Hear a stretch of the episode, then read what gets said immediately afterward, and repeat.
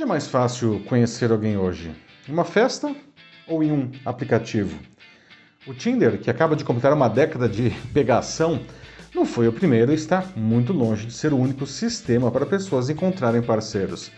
Ainda assim, ele se tornou referência na categoria e é o maior deles, tendo sido baixado mais de 530 milhões de vezes e viabilizado mais de 75 bilhões de matches nesses 10 anos.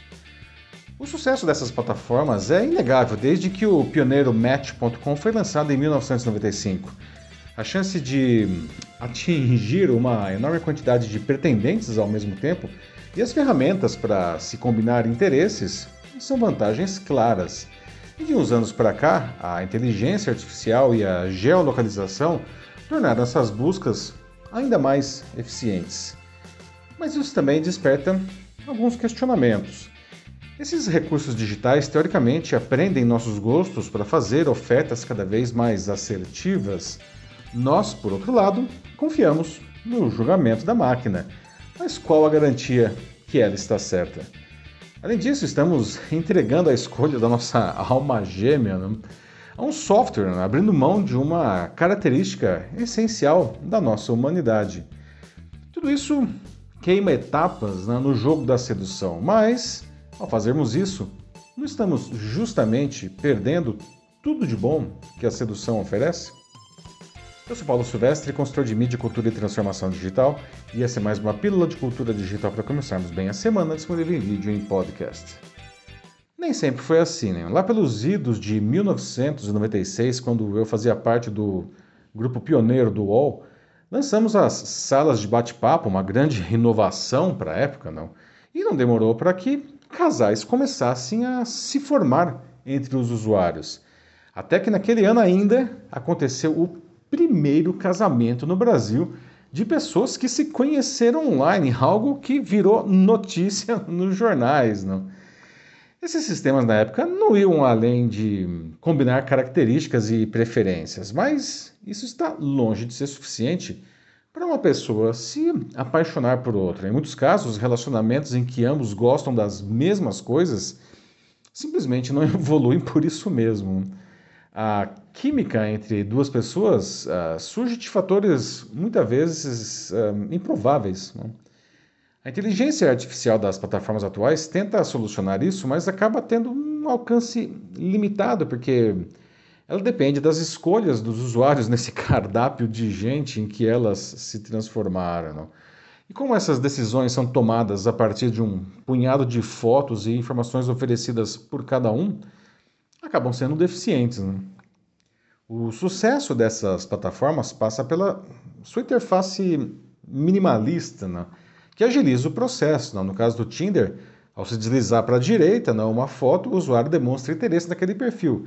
Se o outro lado fizer o mesmo, as partes podem então conversar e o que vier depois fica, enfim, por conta e risco de cada um.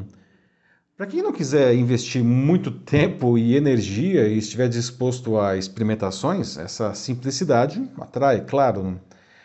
Por isso, o algoritmo perfeito não seria a coisa mais importante para qualquer um desses serviços, pois aumentaria a satisfação e o prazer não, de seus usuários. Só que, infelizmente, não é simples de se obter. Não.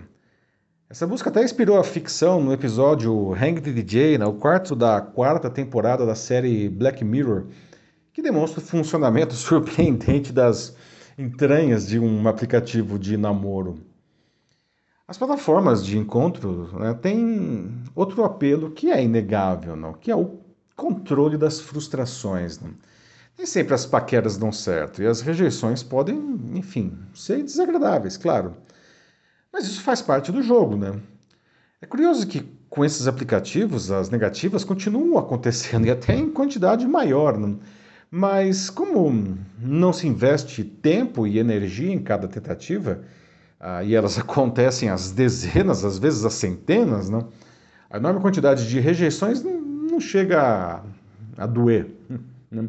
Até mesmo porque estar por trás de uma tela supostamente nos protege, não? E, e pelo volume sempre vai ter alguém que vai dizer sim, não? Não quer dizer que a experiência seja sempre agradável, tá? O estudo As Virtudes e Desvantagens do Namoro Online, que foi publicado em 2020 pelo Instituto Pew Research Center, indica que 30% dos americanos já usaram uma dessas plataformas, mas 42% deles não tiveram uma boa experiência. A situação é pior para as mulheres, não, com 48% delas sendo abordadas mesmo depois de dizer que não tinham interesse, 46% recebendo mensagens ou imagens explícitas sem ter pedido, 33% sendo xingadas e 11% sendo ameaçadas fisicamente. Né?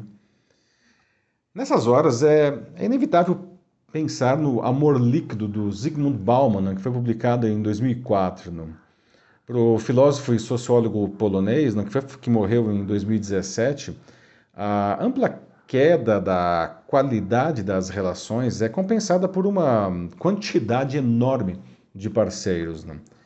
Ele escreveu que, abre aspas, assim, a tentação de apaixonar-se é grande e poderosa, mas também o é a atração de escapar, fecha aspas. Com isso, a relação social construída com uma responsabilidade mútua é substituída pelo que ele chamou de conexão. Para o filósofo, o grande apelo desses sistemas está na facilidade de se esquecer o outro, de se desconectar. Não? Ou seja, troca-se sem qualquer remorso não? os parceiros que deixam de ser interessantes né, por outros melhores. Né. Outra estudiosa da área é a Sherry Turkle, que é professora de estudos sociais de ciência e tecnologia no MIT e autora dos livros Alone Together ou é, Sozinhos Juntos, né, de 2017, e Life on the Screen ou A Vida na Tela, de 2011.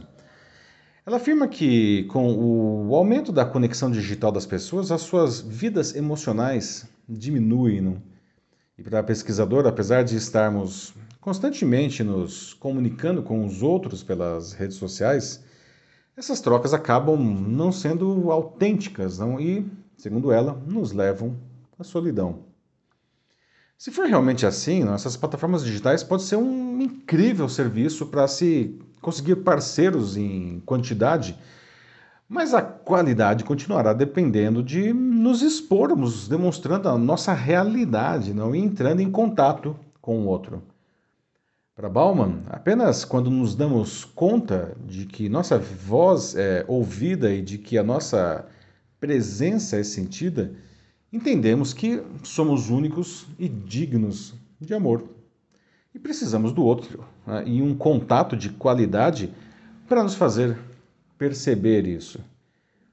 A gente deve, portanto, usar esses aplicativos como poderosas ferramentas de pesquisa, digamos assim, não?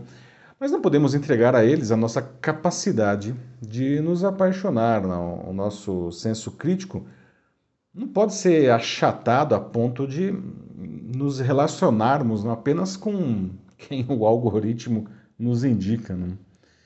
Ainda citando Bauman, abre aspas, amar é contribuir para o mundo, cada contribuição sendo o traço vivo do eu que ama.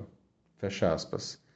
E ele continua, abre aspas de novo. No amor, o eu é, pedaço por pedaço, transplantado para o mundo. Fecha aspas.